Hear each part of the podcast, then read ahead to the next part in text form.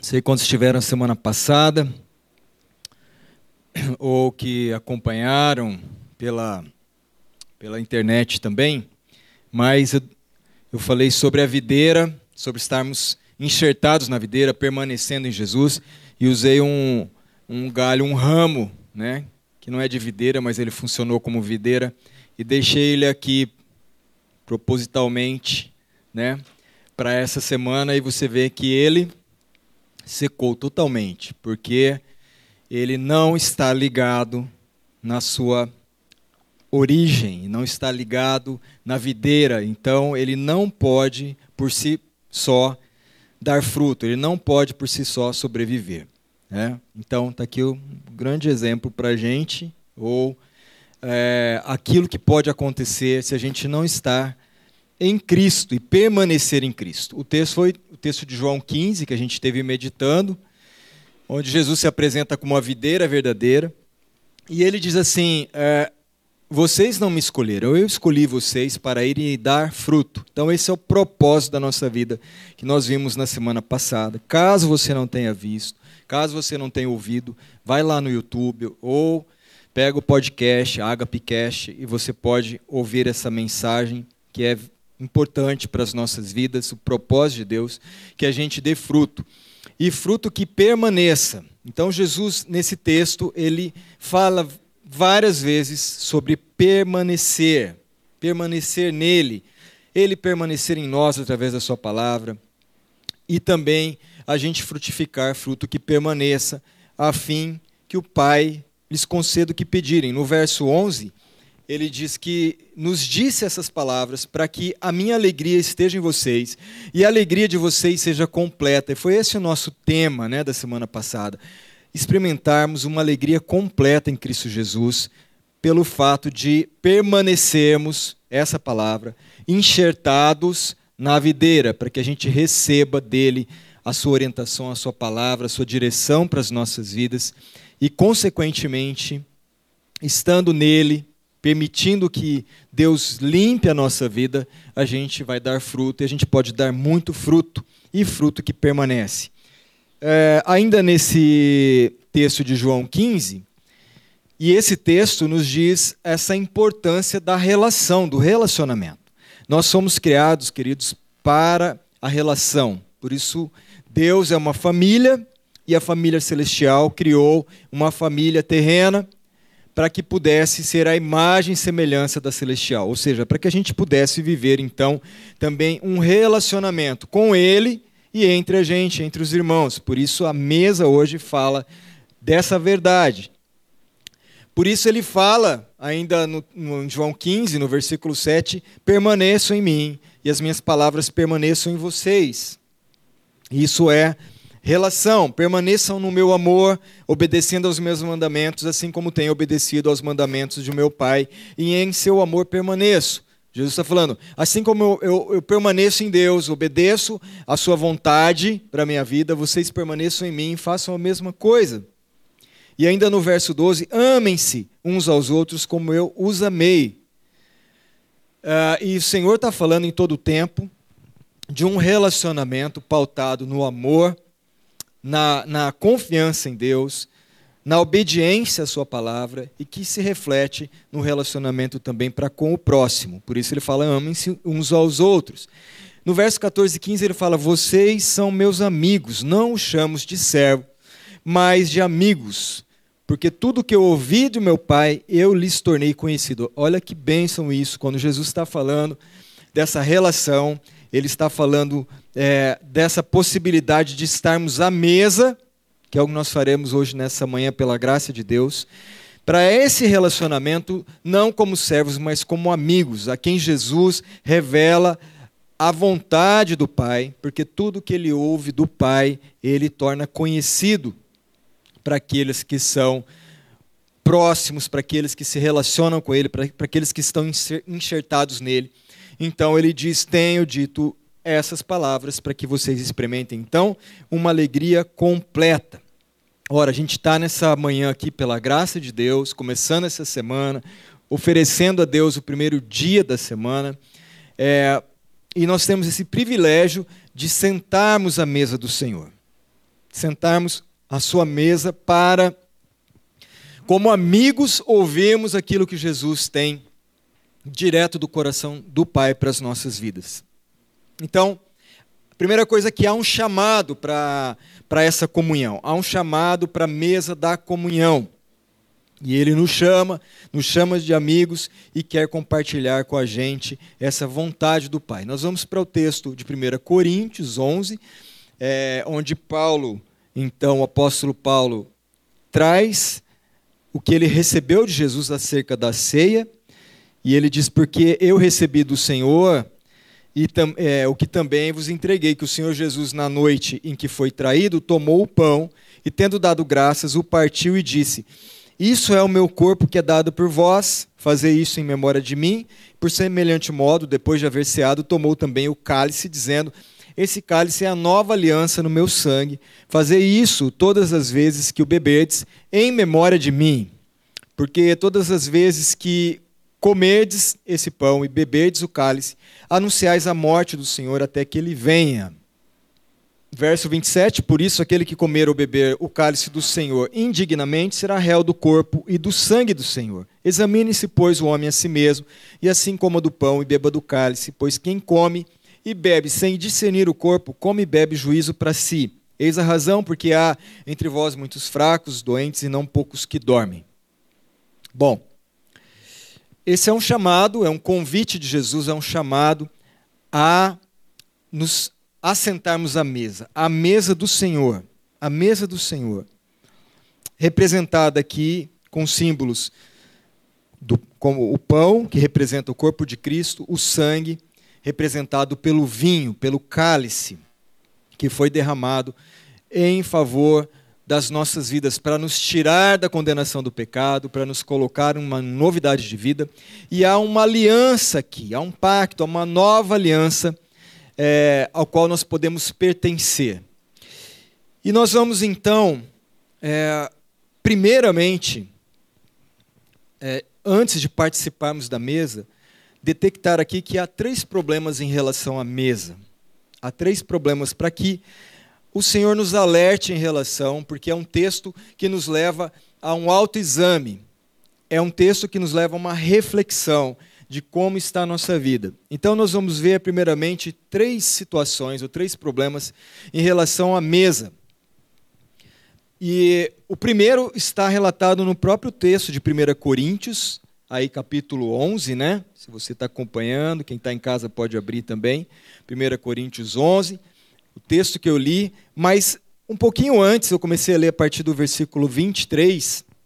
Se você pegar um pouco antes, é, a partir do versículo 17, o apóstolo Paulo está é, ministrando a vida dessa igreja de Corinto, falando de um desses problemas em relação à mesa, que seria participar da mesa de maneira errada, ou poderíamos colocar de maneira indigna.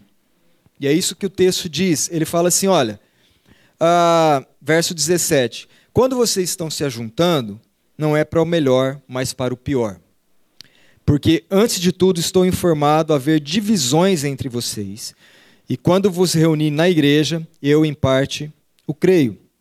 Depois, é, no verso 21, ele fala assim: ah, Porque ao comerdes, cada um toma antecipadamente a sua própria ceia. E há quem tenha fome, ao passo que há também quem se embriague. Bom, ah, Corinto é uma igreja que está tendo problemas em relação à mesa, porque está participando de maneira errada. Vamos entender um contexto aqui, queridos. A igreja primitiva, a celebração da ceia, é diferente um pouco do que a gente desenvolve hoje, porque era. Uh, não, não se tratava de um ritual, né? nem de algo tão solene também, mas era uma refeição completa, era, era ligada a a uma, uma refeição que às vezes até eles chamavam da, da, da ágape, né? da festa ágape, que era sempre uma refeição. E, e se dava também, como a Bíblia nos mostra, não há uma frequência certa nisso. Jesus falou: fazer isso em memória de mim, até que eu volte. Mas a igreja primitiva fazia isso semana, semanalmente, eles se reuniam e eles ceavam Mas, num momento, pode ser eh, de um ápice, um momento é, mais importante, eles então é, participavam da mesa do Senhor. Deu para entender? Então, havia uma ceia onde eles comiam, onde eles bebiam, mas em, no momento mais importante desse encontro era então o partir do pão e o derramar do vinho. Certo? É isso que a igreja primitiva, primitiva vivia. Todos traziam a sua contribuição para a mesa, e de acordo com o que cada um tinha, para que todos pudessem participar. Eles eram supridos na comida, é, o vinho expressava alegria, e havia então provisão total. E ali, diante daquela provisão total para todos, eles então chegavam num ápice, num momento muito importante, para relembrar a morte e ressurreição e vida de Cristo. E, e, tudo isso era banhado por uma esfera de alegria intensa, porque eles estavam trazendo à memória aquilo que lhes dava esperança, a morte que trouxe vida, a entrega do Senhor Jesus, o Filho de Deus, por cada um deles, para que eles pudessem viver a vida verdadeiramente livres. Então é assim que eles se reuniam. Mas qual é o problema então da igreja de Corinto? O problema é que eles perderam o propósito maior de se reunirem. Né? Eles faziam, começaram a fazer dessa maneira, né, como foi relatado, como a igreja primitiva fazia, mas eles se esqueceram que se tratava da mesa do Senhor e eles começaram a participar de uma maneira indigna por isso, Paulo vai relatando no verso 17: as reuniões de vocês estão fazendo mais mal do que bem. No verso 18, como eu li, quando vocês se reúnem como igreja, há divisões. Como é que vocês podem participar da mesa do Senhor se vocês estão com problemas mal resolvidos de relacionamento? E o verso 21, outra coisa, cada um come a sua própria ceia sem esperar pelos outros. Assim, enquanto um fica com fome, outro se embriaga. Então, o que, que virou essa mesa? Isso aqui virou um buffet para os famintos e um bar para os boêmios. Foi isso que virou a igreja de Corinto. Né? Eles perderam o propósito. Eles estavam indo para comer e para se embebedar. E eles se esqueceram do Senhor, que era o ponto mais importante, vital para as suas vidas. Né? Então, a partir da comunhão, da mesa, da, da provisão para todos, levar ao momento mais importante, que era, então, o partir do pão e o derramar do vinho, porque isso estava é, é simbolizando e retratando justamente a entrega de Jesus que o salvou é, da morte, do inferno, da condenação e os livrou de todo o pecado. Então, esse é o primeiro ponto que a gente tem que analisar a nossa vida: participar de maneira indigna, de maneira errada, sem entender o propósito. Por isso o texto fala: examine-se o homem a si mesmo. Faça esse exame para saber se você está participando da mesa do Senhor com consciência do que ela significa, do que ela significa verdadeiramente. Um outro problema é participar de uma outra mesa. Para isso, nós vamos lá para o texto de Lucas 15.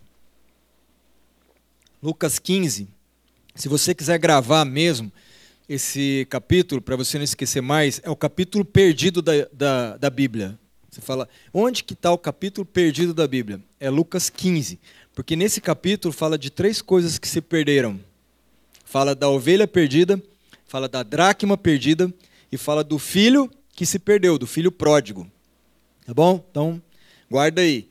Lucas 15 é o capítulo perdido da Bíblia porque fala de três coisas que se perderam. Ah, e justamente Jesus, quando nos, nos leva, é, nos traz esse, esse texto, né? Que são parábolas, que são histórias que Jesus contou, ele estava abrangendo toda a possibilidade de alguém se perder. É, primeiramente, a ovelha se perdeu.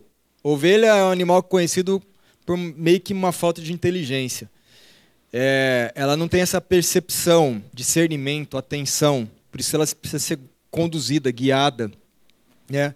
Então, uh, nessa parábola da ovelha, não parece que é algo intencional, sabe?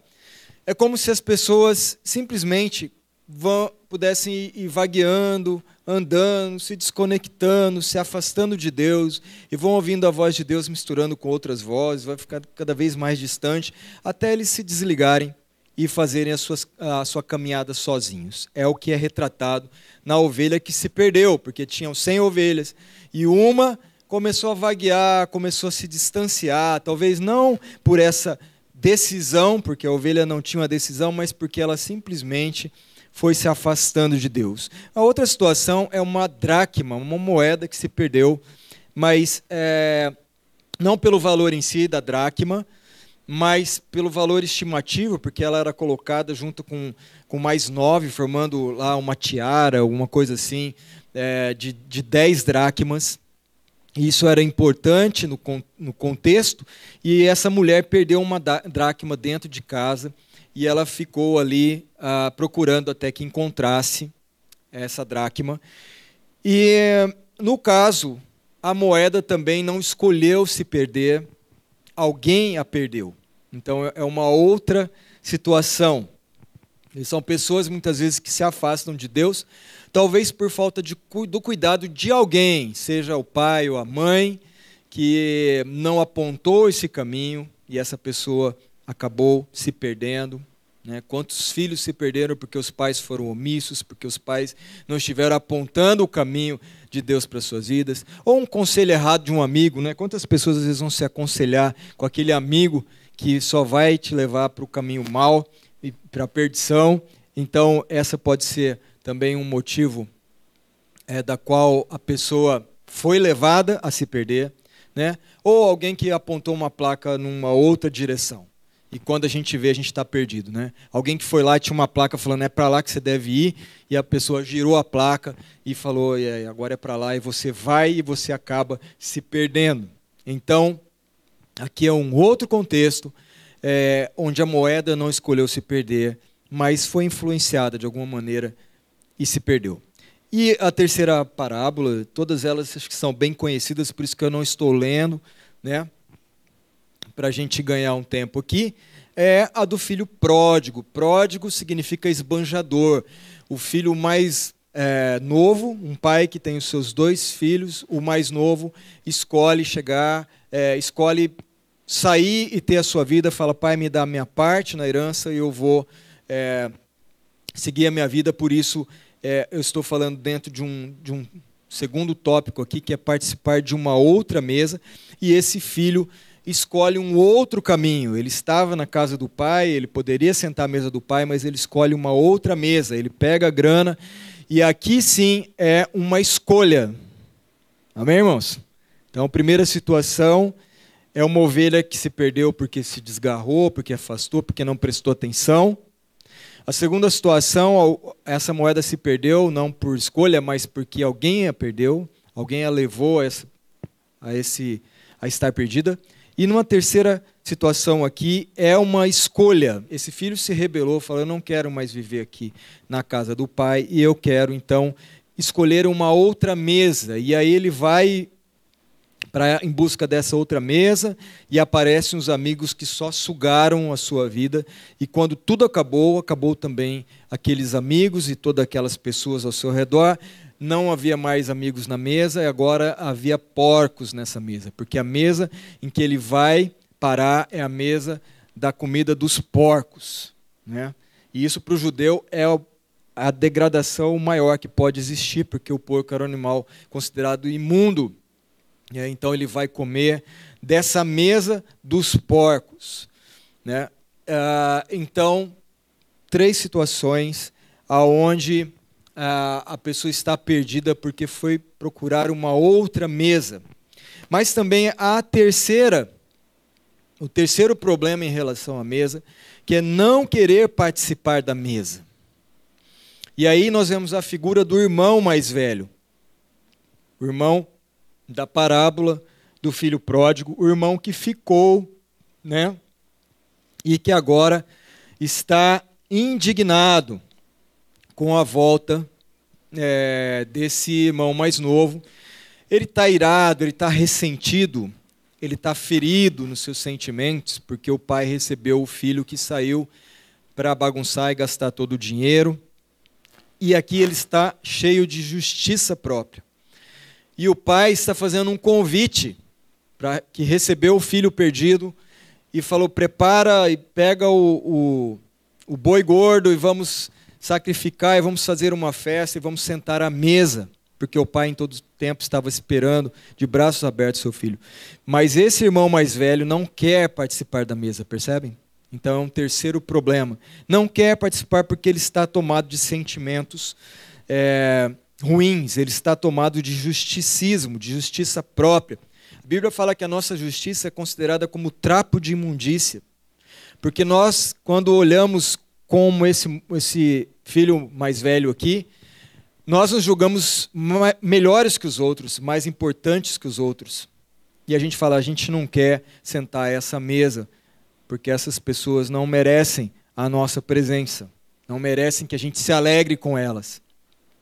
E o problema aqui é que deixamos de participar da comunhão e da alegria completa que a mesa nos proporciona, porque o Pai está dizendo: vamos para a mesa, vamos nos alegrar, a festa no céu. Em todas, nas três parábolas, você vai ver que no final de cada uma, quando aquilo que está perdido é encontrado, a mesa, a festa, a celebração. Quando achou a ovelha, diz que houve é, festa, então, alegria, alegrai-vos comigo. Esse é, pastor que achou e carregou a ovelha nos ombros, ele reúne os amigos, os vizinhos, dizendo: alegrai-vos. Então é mesa, é relacionamento, é alegria completa. A parábola da, da dracma, a mesma coisa. É, houve então festa, júbilo diante dos anjos de Deus, porque aquilo que estava perdido foi encontrado, e não diferente do filho pródigo, quando o pai fala, vamos preparar uma mesa, e esse irmão não quer participar da, da mesa. Três, então, problemas em relação à mesa. Eu vou repetir aqui para que você fique bem atento e vá analisando, examinando a sua vida. Primeira coisa, participar de maneira indigna ou de maneira errada, como a igreja de Corinto estava participando sem a consciência do que realmente significa a mesa do Senhor, sem discernir o corpo, sem entender que nós fazemos parte de um só corpo, que tem um só pastor. Né? Qual outro problema? Participar de uma outra mesa, ir atrás de uma outra mesa, como aconteceu com esses que se perderam. E terceiro, não querer participar da mesa porque está tomado de falsos argumentos, de sofismas, né? cheios de argumentos na cabeça, de sentimentos, é, de situações não resolvidas de relacionamento, o que impede essa pessoa de participar da mesa. Mas, queridos, há uma boa notícia nisso tudo, porque nós estamos sendo chamados para sentarmos e partilharmos dessa mesa do Senhor, que é a mesa de pertencimento, que é a mesa de relação, que é a mesa de relacionamento, que é a mesa dos amigos de Jesus, que é a mesa que, é, que nos res, retrata aquilo que verdadeiramente nos trouxe vida, aquilo que verdadeiramente nos salvou para a eternidade. É disso que nós estamos falando. Então, nós estamos falando de uma boa notícia. Eu quero te falar a boa notícia. A boa notícia para a questão da ovelha é que se alguém se desconectou da mesa do Senhor, da direção de Deus, por falta de atenção em ouvir a voz do Senhor, saiba que Ele se importa em te encontrar e te resgatar e cuidar da sua vida. Amém? Essa é a primeira coisa. Então você que está aí também na internet, se você, por falta de atenção, porque você foi se afastando, porque você foi se deixando levar, você não está experimentando essa completa alegria na mesa do Senhor, saiba que Ele se importa em te encontrar, em cuidar da sua vida e te trazer novamente para o aprisco, para o rebanho. Se você é como essa dracma que foi que se perdeu, como essa moeda, também há uma boa notícia. Jesus não se cansa de te procurar, dessa busca até que ele encontre. Ele não desiste de você até te encontrar e te trazer para a comunhão. Amém? Essa é uma outra boa notícia. E a terceira boa notícia aqui, em relação ao filho pródigo, é que o pai continua esperando pelo filho perdido de braços abertos. O pai não está para acusar o filho, ele recebe de braços abertos e quando ele retorna, ele recebe esse filho em amor na mesa da comunhão. Essa é uma boa notícia para aqueles que uh, escolheram uma outra mesa, para aqueles que foram em busca de uma outra mesa. E há também uma boa notícia para esse irmão mais velho, para aqueles que de alguma maneira se prenderam à religião, sabe? A, o, envolvimento e a busca do Senhor se tornou algo religioso. Então, participar da ceia é um rito, como vir à igreja é um rito. É, e esse, esse essa religião, essa religiosidade retrata muito esse irmão mais velho. E Jesus quer te libertar disso. Como ele diz lá no, no versículo 31 de Lucas 15, ele fala assim: na figura do pai, disse o pai: Meu filho, você está sempre comigo, tudo que eu tenho é seu. Você não precisa levar, levar a vida nas suas próprias forças. Você não precisa carregar no seu próprio braço nós vamos podemos desfrutar desse relacionamento. Tudo o que é meu é seu. Você está na casa do Pai, você pode sentar à mesa da comunhão e juntos nós vamos experimentar uma alegria completa. Amém? Essa é uma boa notícia. É uma boa notícia porque Jesus, com essas parábolas, ele queria confrontar aqueles que estavam presos pela religião, porque a religião mata. A religião mata. Então, em todas essas histórias contadas por Jesus, Deus está em busca daquilo que se perdeu. Deus está em busca daquilo que se perdeu, seja na figura do pastor, seja na figura da mulher que busca a moeda, seja na figura da, do pai que deseja a volta do filho perdido e do pai que deseja a comunhão genuína, verdadeira com o filho mais velho. Em todas essas situações há motivo de alegria, a boa notícia, a festa e comunhão ao encontrar o que estava perdido. Então, essa é a boa notícia para a sua vida.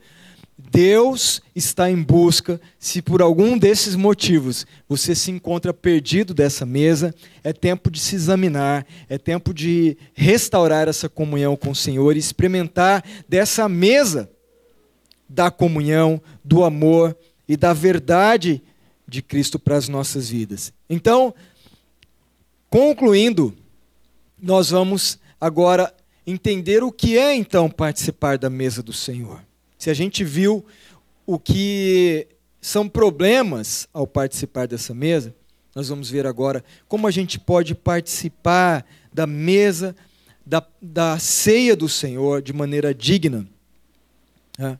É, eu não sei se você se identificou com algumas dessas histórias, mas eu sei que o Senhor está nos chamando aqui para a gente ter esse encontro com Ele, sentarmos à sua mesa, participarmos dessa comunhão, participarmos da mesa do perdão, participarmos da mesa do amor, da alegria, renovarmos a nossa aliança em Cristo Jesus. Essa aliança, esse pacto de que nós pertencemos a Ele, de que nós não estamos aqui cumprindo um ritual. Amém, Amém irmãos? Está ficando claro isso? Nome de Jesus. Nós não estamos aqui para cumprir um ritual que não tenha sentido e propósito na nossa vida. Nós não vamos participar que em algum momento falar coma do pão, beba do cálice, você vai fazer isso.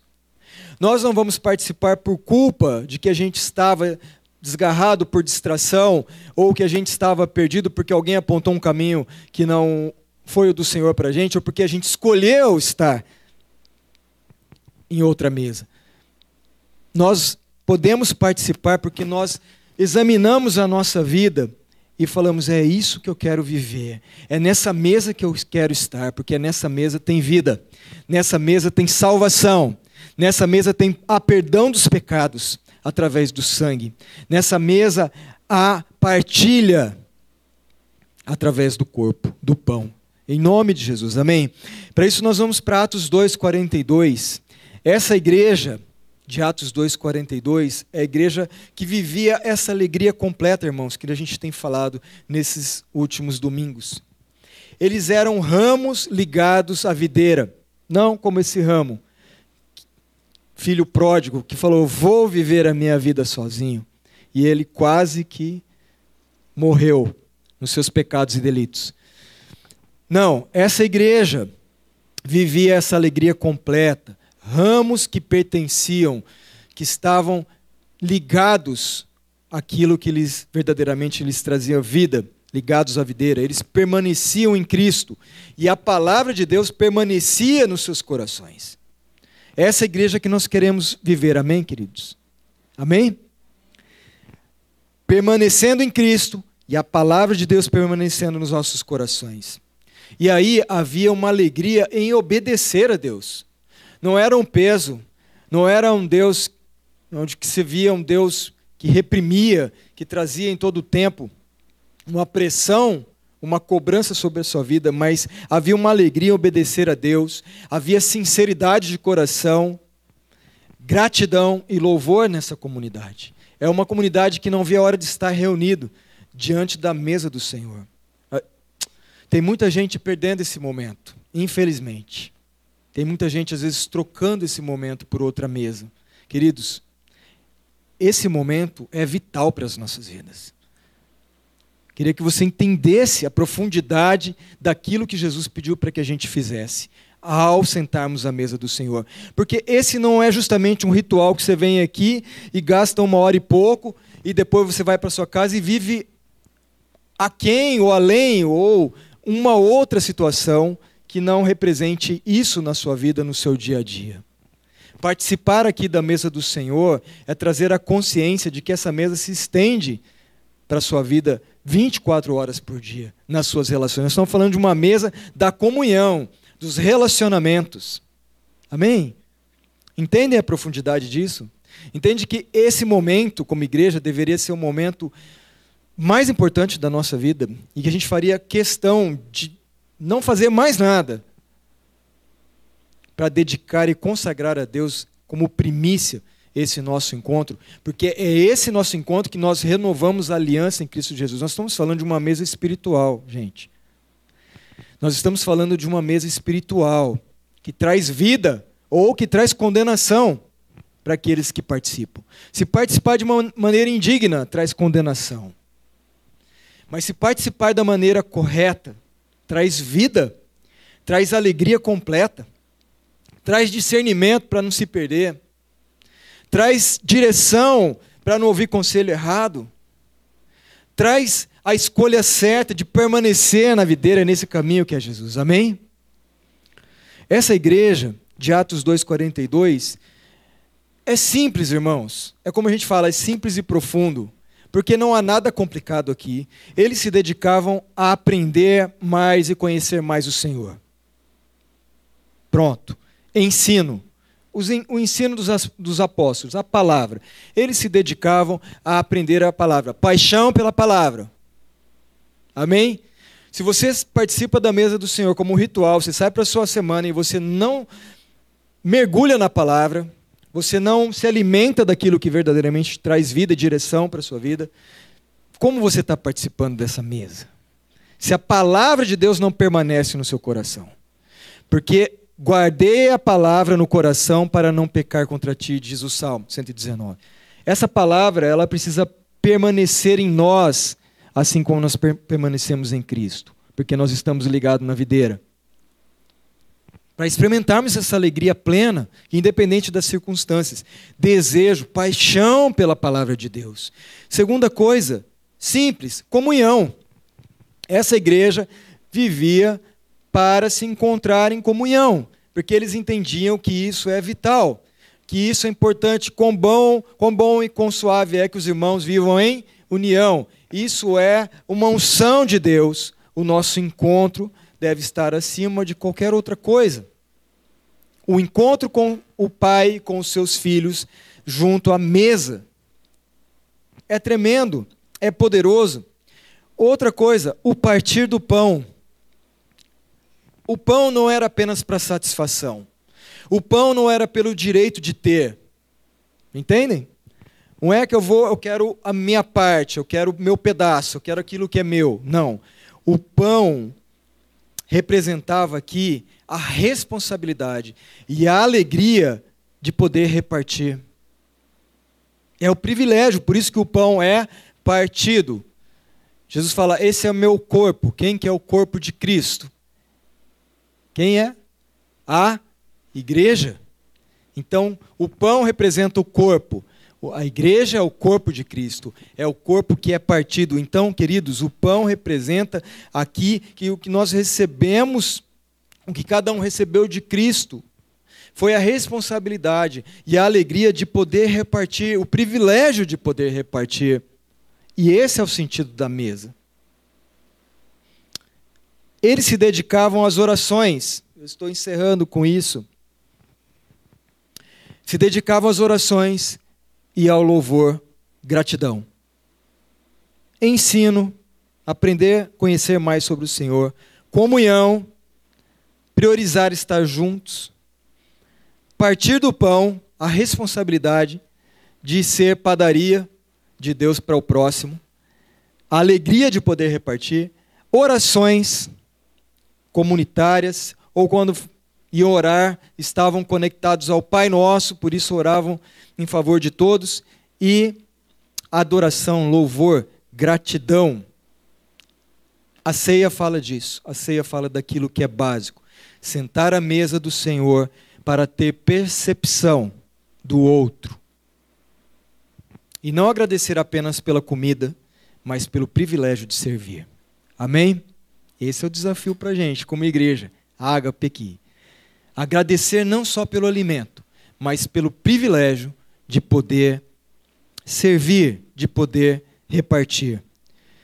Jesus, Mateus 26, 26, diz que ele tomou um pão, abençoou, o partiu e deu aos seus discípulos. Quatro verbos aqui para a gente encerrar, que representa a nossa vida com Ele, como ela deve ser vivida, que representa esse, essa aliança que nós renovamos nessa, nessa manhã pela graça de Deus.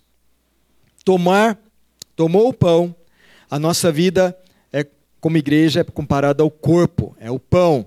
Então, nossa vida é tomada para permanecer nele. Abençoou, uma vida abençoada. Abençoada para quê? Para você falar assim, ó, oh, como eu sou abençoado, como eu tenho mais. Não. Uma vida que é abençoada para ser repartida, porque ele partiu o pão. E uma vida partida é dada, é entregue para abençoar. Amém? Esse é o chamado para a mesa. A nossa vida deve ser vivida assim: tomada, abençoada, repartida e dada. Esse é o sentido, esse é o propósito.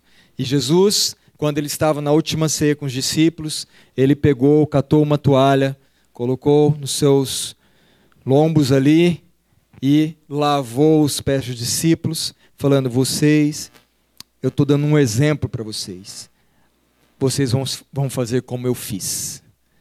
Vocês vão fazer como eu fiz. Vão ser abençoadores. Vão servir esse é o conceito, esse é o ensinamento que o Senhor nos traz nessa manhã. E aí, ele fala: se vocês sabem essas coisas, se vocês vivem essas coisas, felizes serão se as praticarem. Amém? Em nome de Jesus. Em nome de Jesus. Feche seus olhos.